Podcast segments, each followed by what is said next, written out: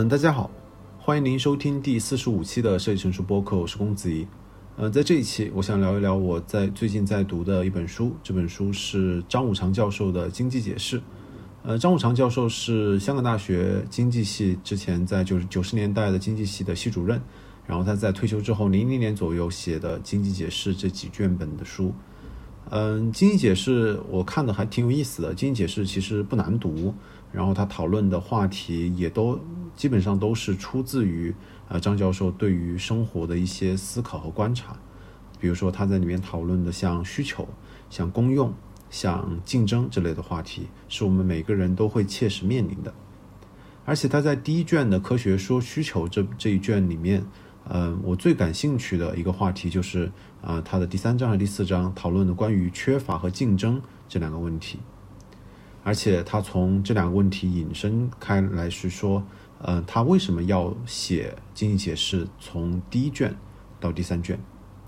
而这一章，嗯，具体讨论什么内容呢？我想在嗯这一期播客的之后再做解释和讨论。在这一期，我更多是想从。呃，设计价值，或者是说设计师在企业中的价值定位这样一个问题入手，然后再从经济学的视角去看一看，在商业公司中设计师的定位是怎么一步一步走到现在这样呃比较看重设计师是否能够增益业务，是否能够呃助力增长这样一个定位的，而这背后又有能够有什么样的一个更大的框架去理解这个问题。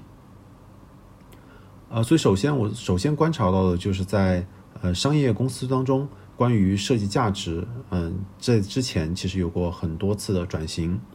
而且关于设计师的价值如何去被衡量，也有过反复的讨论。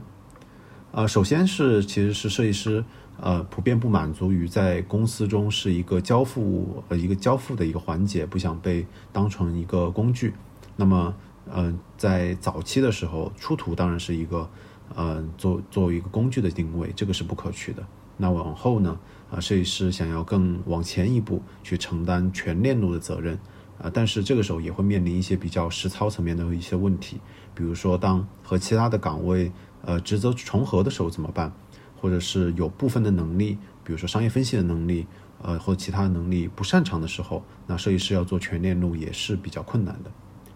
但是从近些年的观察，我能观察到的是。啊，互联网公司的设计师，无论是挂什么样的头衔，啊，不管是产品设计师、体验设计师，或者是之前的交互视觉设计师，或多或少的都在讲，呃，如何从用户的角度去出发，如何通过设计去助力业务增长。所谓通过，呃，所谓在，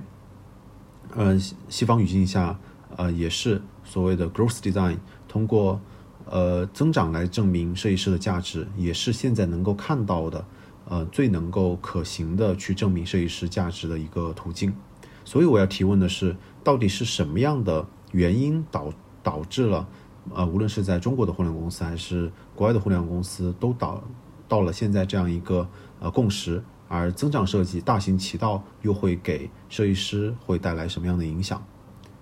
嗯，在嗯，在我看待这个问题的时候，我希望用的是在之后的论述中，我是用比较。呃，经典的三段论的方式去论述的。首先，第一个假设是我们生活在呃经济主导的社会社会当中，这个是第一个假设。那么第二个假设是经济社会是以企业和证券市场为核心的一个资本运作的一个社会，那么就会有我的第一段第一段论述的一个结论，那么就是我们生活在一个以企业。和证券市场为核心的资本运作的社会当中，这个是第一个论第一段论述的结论。那么开始第二段论述，第二段论述的第一个假设是，企业市值是大家公认的在企业在资本市场上有竞争力的一个证明的一个途径。第二个假设是，企业市值直接会被市盈率和每股的收益相乘决定。啊，这个也可以说不是假设，这个是确定的事实。那么第二段的论述的结论是。在以企业和证券市场为核心的资本运作的社会当中，企业的盈利能力是至关重要的。那么第三段论述的假设，第一个是企业的盈利能力是受成本和收益决定的；第二个假设是企业的收益主要是由它的主营业务所产生的收入所决定的；第三个假设是企业的成本主要的组成部分是由它的主营业务的支出来决定的。那么第三段论述的结论就是，优化成本、提高营收是可以有效提升企业的盈利能力的一个途径。然后下面是第四段论述，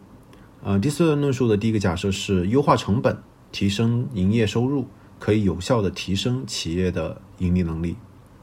那第二个假设就是在企业的分工中，谁能够有效的去优化成本，谁能够有效的去提升收益，能够在那么就能够在企业的竞争中有更大的竞争优势。那么这一段的一个呃一个结论就是，设计师作为一个企业分工中的一员，应该投入到企业的营收和成本的优化环节当中，这样才能够做价值的自证，并且。在竞争中形成自己的岗位优势。那么第五段也是最后一段论述，就是，嗯，第一个第一个假设是设计师应该投入到企业的营收和成本优化的环节当中。第二个假设是设计师所擅长的是通过体验设计的方法，产生对于用户的洞察，并且通过交互和视觉的方式做到设计的可视化表达。这个是第二个假设。那么最后的结论就是，更多的设计师。通过用户洞察和设计表达，参与到为企业提升营收和成本优化的环节当中，以挣得自己的更大的竞争优势，从而形成价值的自证，从而去助力业务和企业的增长，让企业在个以呃资本和证券化主导的竞争环境当中占据企业的竞争优势。呃，那么在这里举一个例子，比如说以美团这样一个公司为例。能够从它的最近的二零二零年的中报财报能够看到的是，它的主要的营收的收入是由餐饮外卖，然后第二部分是到店旅游和酒店，第三部分是新业务，包括生鲜零售和电单车这三部分组成。而且能够从数据上观察到的是，嗯，它的主要的营收是由到店餐饮和外卖组成的，大概是一百四多四十多亿。再往后是到店的酒店和旅游，大概几十亿，然后新业务大概是小几十亿，这样一个组成。那么再深一层看的是，在餐饮外卖当中，外卖的佣金收入是占它的收入的绝大多数的。而一个外卖的佣金收入的核心的组成由三个部分组成，分别是日均的交易笔数、它的佣金比例和客单价。那么通过上面的论述可以推断的是，以美团为例。设计师通过用户的角度去做用户的洞察和产品设计创新，而不是通过技术或者运营的角度去，呃，提升相关的核心业务数据。比如说，外卖的日均交易笔数、佣金比例和客单价是能够有效的提升设计师在企业中的影响力的。嗯，好的，那么这一段的论述就基本上结束了。我在这一段论述中也主要想讲的就是过经济观察来去看一看。嗯，我们设计师的定位，特别是在互联网公司中的设计师的定位是如何走到这一步的？而且可以看到的是，也正是由于企业的对于盈利和市值的追求的冲动，导致了设计价值在商业商业公司中普遍的被如此定位。这也是我们现在如此如此的关注增长设计的原因。也可以说，设计的定位，呃，设计价值的定位到今天这样一个现状。可以说是可预测的结果，但是对于结果的一个阐释过后的阐释，其实只是呃张五常教授在嗯经济解释中所讨论的第一层，这一层就是所谓的在知道有关的局限条件和游戏的规则的情况下，我们可以去推论游戏的竞争的准则是什么样的。我们可以由一个对于呃经济市场的一个认知的这样一个假设和点出发。嗯，去看，在一个由，在一个由企业的盈利能力和企业市值为竞争核心的企业竞争环境当中，企业中越能够助力企业增长的岗位或者人，是能够在这个竞争中取得更大的竞争优势的。而思考框架的第二层，张武常教授也说，这是最简单的，就是知道了这个游戏的规则，经济学是可以去推断人的行为会是怎么样的。资源会被怎么样的去利用？财富和收入会被怎么样的去分配？那么竞争的准则也会决定人们怎么去玩这样一个游戏。规则本身其实就是在鼓励一种行为。嗯，在一个企业中参与的一个员工，我们能够直接的感触到的就是，在一个企业鼓励助力增长来形成竞争优势的这样一个规则的条件下，会自然的让员工去投入到为企业增长服务的这样一个工作当中。但是，思考框架的第三层，也是张教授提到的最困难的一层，就是解释这个游戏规则是怎样形成的。这不仅关系到增长设计师的这样一个处境是如何形成的，更需要关注的还有更大层面的问题，关于消费、外贸、投资为核心的社会的增长手段是如何形成的，当下的政治经济和文化相关的一些运作，对于企业价值的衡量标准，这是如何形成的。而第四层的认识也是关于自己的，也是无法停止的对于自己的伦理学的思考。张武昌教授在讨论什么是最有效率的市场竞争规则的时候，他说，以市市价，也就是市场价格为竞争的准则，会最后的结果是没有浪费，因为它导致生产。但是他也说，并不是说市价这样一个准则就是好的，这只是说它是有效率的。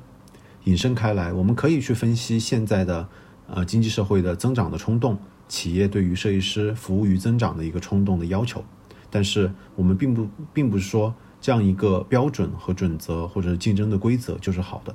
因为我们不得不面临，就在夜深人静的时候面临这样对自己的问题：企业普遍看重增长的这样一个竞争机制，会对于企业和人对于自己会带来什么样的影响？或者说是否有更好的一个规则来减少，